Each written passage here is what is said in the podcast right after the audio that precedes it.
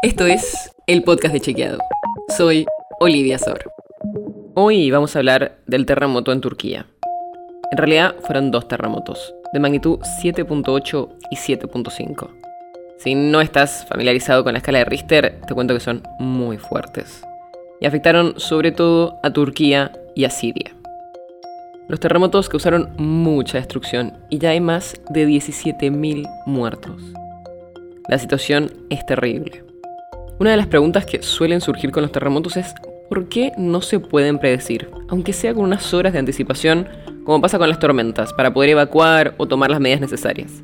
Pero los terremotos son fenómenos muy distintos, porque se sabe exactamente dónde están las fallas, que son las fracturas en la corteza terrestre que son producidas por un desplazamiento entre dos bloques de roca, y que son las que provocan los sismos importantes.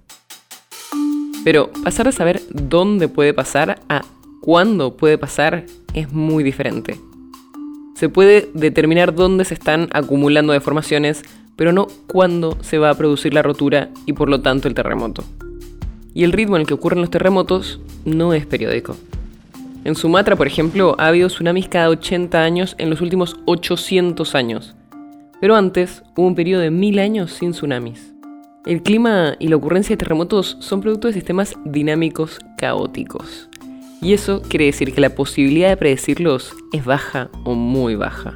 Y no es que necesitemos computadoras más potentes o mejores datos, es que el fenómeno en sí es poco predecible. Así que si escuchas a alguien diciendo cuándo y dónde va a ser el próximo, desconfía. Y como suele pasar en estos momentos, a la información le siguió la desinformación aparecieron varios contenidos falsos, entre ellos fotos que están fuera de contexto. Uno, por ejemplo, de un perro en medio de escombros, con un texto que dice, este perro encontró a su dueño debajo de los escombros después del terrible terremoto en Turquía. Pero, aunque circuló un montón, la foto no es de ahora. Circula por lo menos desde 2018, de un fotógrafo que la publicó, aunque no aclaró de dónde es. Pero, de hecho, la foto hasta está en bancos de imágenes, o sea, sitios de fotos que se pueden comprar y usar. Claramente no es de ahora. Y algo parecido pasa con un video de una cocina que circuló mucho, como si fuese ahora, pero en realidad es un video de 2020, al parecer en la provincia de Izmir, en Turquía, de otro terremoto.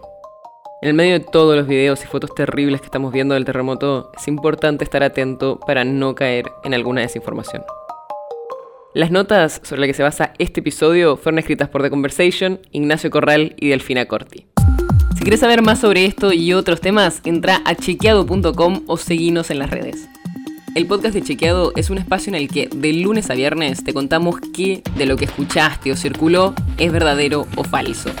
Te traemos datos para que puedas entender mejor las noticias.